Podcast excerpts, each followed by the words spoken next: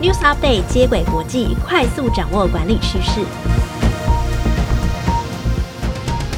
听众朋友，大家好，我是经理人月刊采访编辑简玉轩，我是经理人月刊文稿主编邵贝萱。欢迎收听经理人 Podcast 的接轨国际。在这个单元中，编辑团队会精选国际财经管理杂志，提供导读和解析，帮助读者掌握管理趋势。今天要分享的主题有：美国单月四百五十万人离职，大离职潮会烧到台湾吗？马斯克宣布收购 Twitter，Twitter 能采取哪些防御手段？别只靠问句式的标题博眼球，哪种文案更能勾起读者的好奇心？Hello，听众朋友，大家好。我不晓得最近大家有没有感受到疫情又逐渐的升温。虽然说我们好像对于疫情的起起落落已经渐渐有一种回到常态的感觉，但是呢，工作的形态还是持续的在变动。比如说，我今年就特别的觉得，我们好像又回到五六月的台湾三级警戒的状况。然后，比如说，呃，我们又开始采取远距办公的形态啊，然后或者是在办公室吃饭要用透明隔板。比较有趣的是，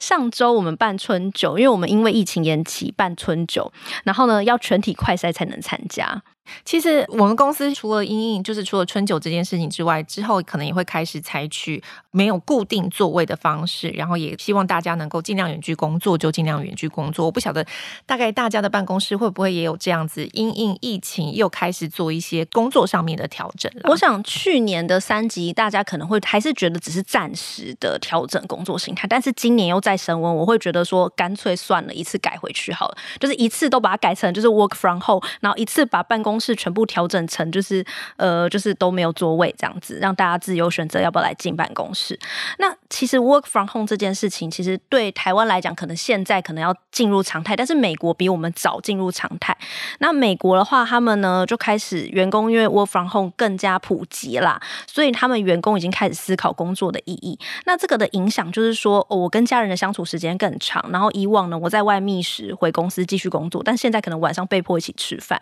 那索性呢，可能大家就说，那我工作就缓一缓，我对工作的态度就变了。工作态度变，就会影响到什么？就是我在想，说我还要不要继续这份工作？这份工作那么累，我干嘛不离职？所以美国就爆发了大离职潮。就是如果你的雇主可能还是强迫说，我我没有远距的工作的选项，你还是乖乖来上班，那我可能就想说，那我何不如选一个可以远距工作的公司？好，所以今天第一则我们就来分享的新闻是美国大离职潮的状况。那这个状况会不会延烧到台湾？根据美国政府的调查，去年十一月底有四百五十万人自愿离职，创下历史新高。那根据台湾行政院主计处的统计，台湾在二零二零年就出现了离职人次高于就业人次的现象，离职人次比就业人次多了二点一万人，这是继金融海啸发生之后近十一年来再次发生的情况。但我其实有一些疑问，就是这感觉是在疫情期间，疫情期间景气应该不太好，为什么员工还是会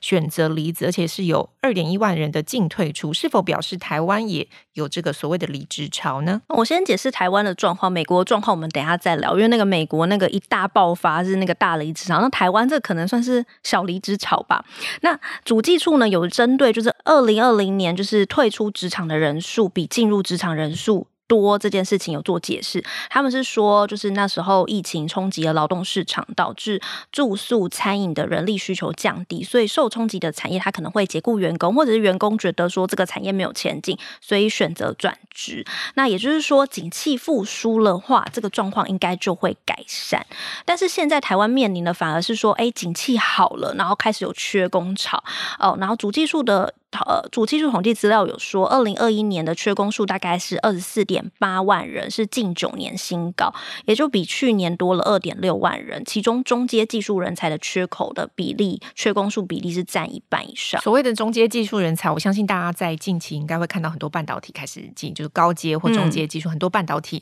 大厂开始在争，然后中小企业就觉得很很苦恼，就是人都被 人都进台靠高科技厂挖走啊，他就开始在挖更就是船厂或者其他地方的。的人才，所以其实等于说缺工的状况在各地都还蛮，各个企业中可能或多或少都有稍微体验到。但我觉得不管是员工离职或是企业缺工哦，对企业来说最好的做法应该去思考说我要如何留住人才，别让人才溜走啦。美国去年到十月为止哦，大约有三千四百四十万人离职，数量比整个台湾还要多。所以，我们来请玉璇分享为什么会有这样的状况。嗯，根据麻省理工 Sloan 管理学院、纽约大学史商学院还有 Culture X 的共同来做的分析呢，他们分析了三千四百位工作者，想要了解说为什么美国会有三千四百四十万人离职的状况。那企业主又可以做什么来留住员工？那结果显示，你知道大离职潮最主要的原因是什么呢？贝轩，你觉得是什么？呃，薪水或工作不稳定吧？没有没有，那个薪资仅排第十六名，我觉得不可这。这个调查报告是假的吧？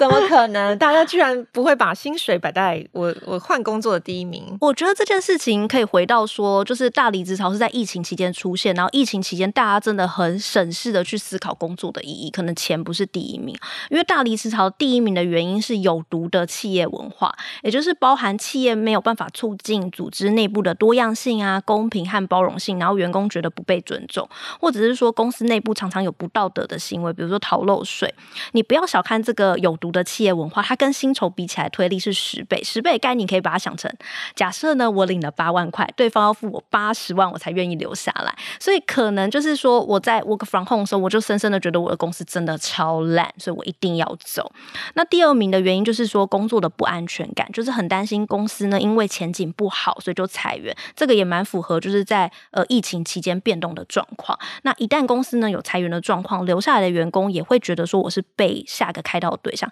那第三个呢，就是高强度、高频率的创新，我觉得这很有趣。这这个我觉得有点疑惑，就是高强度、高频率的创新。我想很多员工在公司里面待久了都会有工作倦怠，就想说我想要提一些创新来第二点子提案，但是公司就是碍于比较保守，所以都不不采纳，或是觉得工作没有学习性。那但是。居然离职原因是因为创新，这跟我想的不一样。创新的工作不是会蛮让人感到兴奋或是成就感比较高的吗？嗯嗯嗯。对，可是你相对的，你要想说，我高强度的创新，然后一直面对这些不确定，其实我要付出的是更多的工时。可是你知道，你在 work from home，然后你在那边创新，一直猛猛干工作，你就一定会被你的小孩或者是被被家人觉得你为什么要一直工作？那索性就是我不做了，这真的太累了。所以其实你也会去思考说，工作跟生活怎么平衡的情况下，然后这份分析还有一个。很有趣的发现，就是员工离开那个创新的公司叫特斯拉好了的可能性会是福特汽车的三点八倍。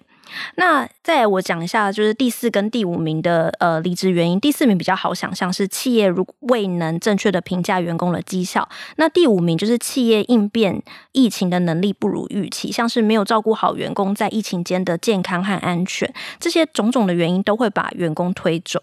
那有什么方法可以让企业呢短时间内提高员工的留职率？好，我这里提供三个方法。如果你想要提高员工的留存率，或是最起码让员工觉得在你这家公司啊、待得比较心甘情愿一点啊，就第一个就是提供员工平行轮调的机会，不一定说是升迁了，而是让有有工作倦怠的员工，他的工作内容可能有点改变，或者说工作的方式有点改变，换个工作的步调做新的事情，也让员工比较觉得我有新的学习跟新的成长，啊这不是跟创新有点抵触吗？对，但是就是它是平行轮调，就是我、oh. 我，因为你想想看，你创新，你要可能要推一个新产品，你要扛一些什么新的业绩压力，但是平行轮调，可能工作的内容跟职务是已经你可以想象的，oh. 但是我只是换一个工作的方式去操作它，嗯、就它还是稳定中带有一点创新，而不是、uh, 就是不是说哦，一下就是一个新的，就其实人很矛盾，对不对？好，那第二个方法就是赞助组织的社交活动，当然我们知道，就是疫情期间社交活动大幅减少，就是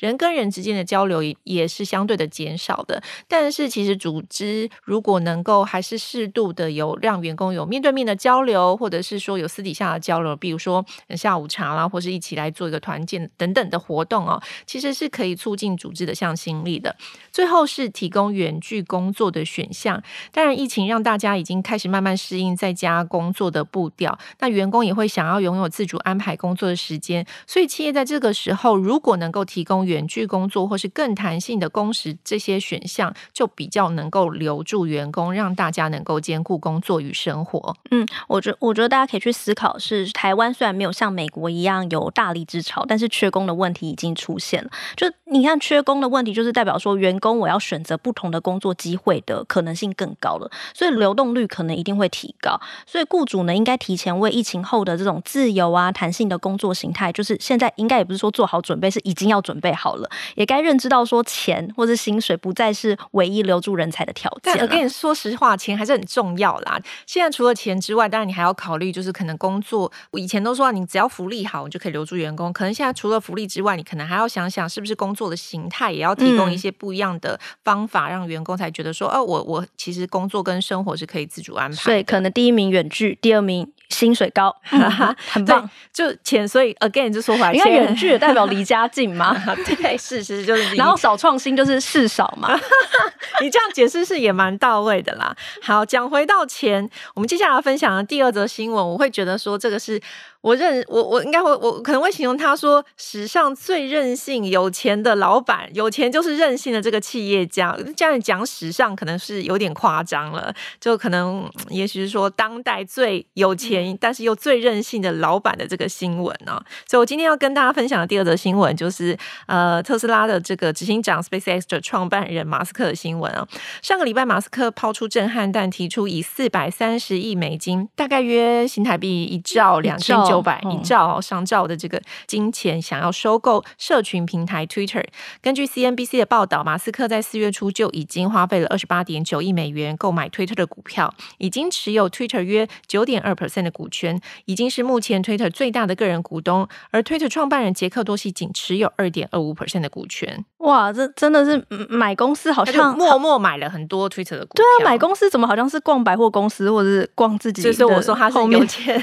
就任性的。老板，哎，我我现在没有有有钱花，我就来买一家公司的股票，而且是买可以有有股权，对，而且是买推特，有决定权这样。对，而且推特其实在四月五号前，因为因为他已经买了九点二趴了嘛，所以他就向呃美国证交所提交一个文件，就计划任命马斯克加入他们的董事会，然后任期大概是才任期制，大概是二零二四年。但是马斯克要同意一个条款，就是他在出任推特董事的期间呢，他收购推特的流通在外的股权不可以超过十四点九趴，也就是说推特。其实有预知到马斯克好像控制我们的公司，那没关系，我找你进来当董事，但是你不要再收购了，OK？, okay. 但是呢，马斯克呢就是任性嘛，他说他我不要加入这个董事会，然后这也表示说他不希望他自己只要有十四点九趴，他所以所以你你从这里可以读出来他的野心其实是更大的，嗯，就是也就是说马斯克想要持续收购 Twitter 的股份，试图争取公司的经营权。呃，上个礼拜呢，马斯克也才宣布说我想要用每股五五五十四点二美元，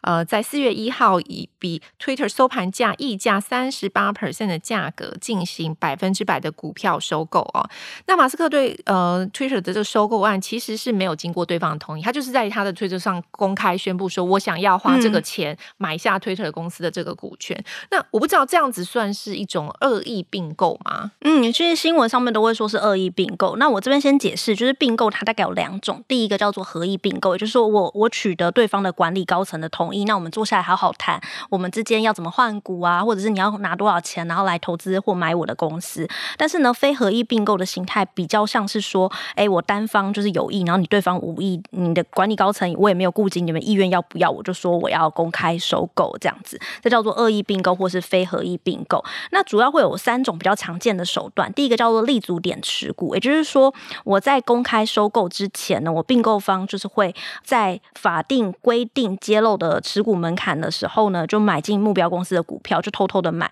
像马斯克在没有呃一百趴收购推特之前，他没有公开这件事之前，他其实就已经陆续买进了推特，大概是九点二趴的股权。不过呢，这已经超过了就是美国规定的五趴的门槛，所以他是有揭露他的股东身份。那第二种呢，就是公开收购的形式，也就是说开出比现行公司的股价更好的价钱，向投资人收购股票。因为他马斯克开出来的价钱是三十八趴，所以就对我这个股东来讲，我持有你的股票，我就很有诱因把我的股票卖给你这样子。然后这也就是马斯克上周揭露的收购方式。第三种呢，蛮可爱，叫做熊抱，也就是说在公开收购前，我会先寄信给目标公司的董事会，说明说我想要并购你的公司，我们可以谈双方都接受的并购方案。如果你们不接受，我还是会并购你。像推特这次其实也表示说，他们有收到马斯克主动提出的不具拘束力的收购建议，董事会有表示说他们会继续审查，决定要不要接受。我觉得这个这些名词怎么那么可爱？就是这个所谓的熊抱，就感觉是先让你感到温暖，像是被泰迪熊抱一下。但如果你不答应，我还是会并购你，把你吃掉。啊，因为那个熊有牙齿嘛。好，那如果你是推特，或者说我是即将可能会被恶意并购的这个目标公司，我应该要如何防御呢？嗯，像如果大家有看新闻，就会看到就是推特计划用这个推测计划用毒药丸来防御哦。然后毒药丸呢，就是比较常见的反并购的手段。也就是说，当恶意并购行为发生的时候，目标公司呢就会像是吞食毒药丸一样的自杀行为来遏制你的呃并购方的行为。比较常见的话，就是说，假设我的恶意并购方他已经持有我公司的股权，大概十五趴，已经要威胁到我的经营权，还要赶快吞一颗毒药丸。那吞的毒药丸方式就是我赶快。发行新股，然后让现有的股东呢可以用半价来购买我更更多的股份，来稀释收购方的所有权利益。其实这里就是稀释股权的意思，就本来说你可能持有十五趴的股份，然后但是这这个。代表说你有决定权，或是你有举足轻重的地位，嗯、但是我就是稀释我的股票，让更多的人可以持有我的。你的十五 percent 就就是可能降成十啊，或者就没那么重要。对对对对对，嗯、我就把那个铺变大，那你那一份就变小。那第二种呢，就是呃找这个白色骑士来帮忙，就是我我看到白色骑士，我就一直想到怪盗基德，这是对的吗？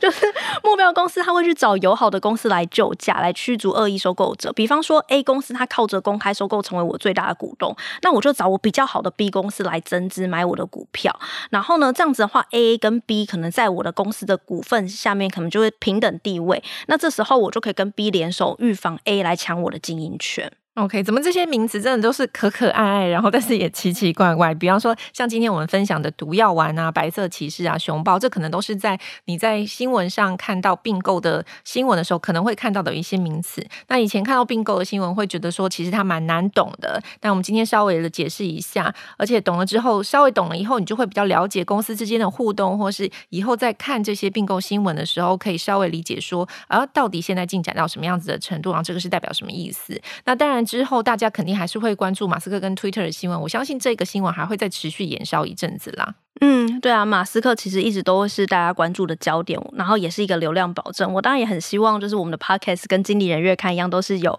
流量保证哦。不过，毕竟不是每个人都是马斯克。然后，假设呢，如果我今天是一个行销人员，然后我的文案又跟马斯克无关的话，我要怎么写才可以吸引大家眼球，然后来增加点击率呢？OK，好，所以我们今天第三则要跟大家分享的新闻是文案应该要如何才能够吸引读者。而且，我们今天会介绍一个文案的发想工具啊，就是 KWL，这是 Chef Content。Office 内容长杂志的报道，过去大家可能蛮习惯在行销的文案或是一些文章中看到一些呃标题会有这样子的问号形式，比方说像是哪只股票能够让投资人发大财？哦，必点必点。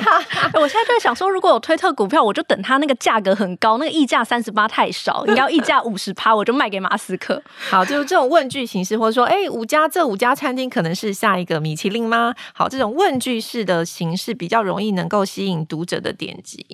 哦。不过其实我有时候点进去的时候，通常内容呢都是失望居多，因为标题都会骗人啊。比如说哪只股票能发大财，然后点进去，然后叫我联络投资公司的顾问，我。真的生气耶！OK，所以像像这种问号的形式，呃，我们叫叫做点击诱饵啦，就是用一些比较惊悚的标题，或是具有可以勾起你好奇心的标题，吸引读者去点击。但点击诱饵有一个问题，就是它太强调所谓的惊喜原则。那如果你点进去发现这个标题跟内容不符，或者是说你的网站 always 都是用这种惊喜原则，长期下来读者也会感到厌烦，或觉得说你是不是。都是内容农场的新闻，发这些很耸动的标题，嗯、但实际上内容只有一点点，所以被骗了几次之后，大家就会比较不喜欢再继续点击，或是想要寻找更有营养的标题。那我们今天要提供的这个文案的这个写作方式呢，就是其实卡内基梅隆大学心理学教授乔治·洛文斯坦就指出，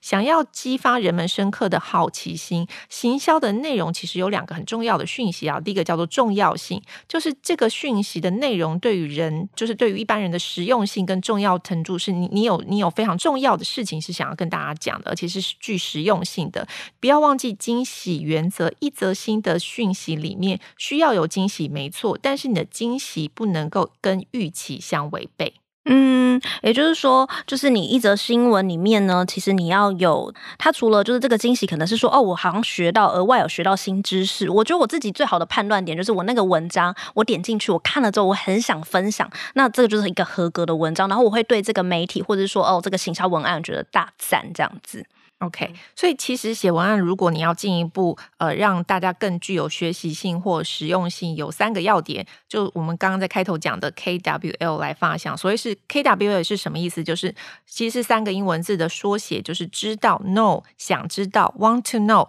学习就是 learn。也就是说，这个文案读者已经知道他原本已经有什么样的知识基础，接下来你告诉我我想知道或是我还不知道的事情，就是读者还想知道哪些内容可以。可以满足读者的求知欲。最后一个就是内容是否具有和标题一样的学习性。哎，我觉得这个 KWL 的方法其实蛮好。他也提醒说，我们其实不管是在写行销文案，或者是我在写一篇新闻的时候，我都要去知道说，哎，读者已经知道什么。你不要再喂给他们已经知道的知识，而是要喂给他们想知道的。那除了想知道没有用，我刚才说要分享嘛，他那他就是要有一些学习或是新知，才能够把这个知识或者这个文案再传给让更多人知道。那今天其实很谢谢贝轩的分享。我们今天谈了三则新闻，分别是美国掀起大离职超，薪资不是离职的首要原因。第二则是马斯克宣布收购 Twitter，Twitter 能采取哪些防御手段？第三是别只靠问句式标题博眼球，KWL 发想文案勾起读者的好奇心。听众朋友，如果喜欢今天经理人 Podcast 的内容，欢迎订阅频道，每周一四都有节目更新。以上内容由林晴安、简玉璇、卢婷熙编译整理，简玉璇、邵贝轩制作。感谢大家的收听，经理人接轨国际，下回再见，拜拜。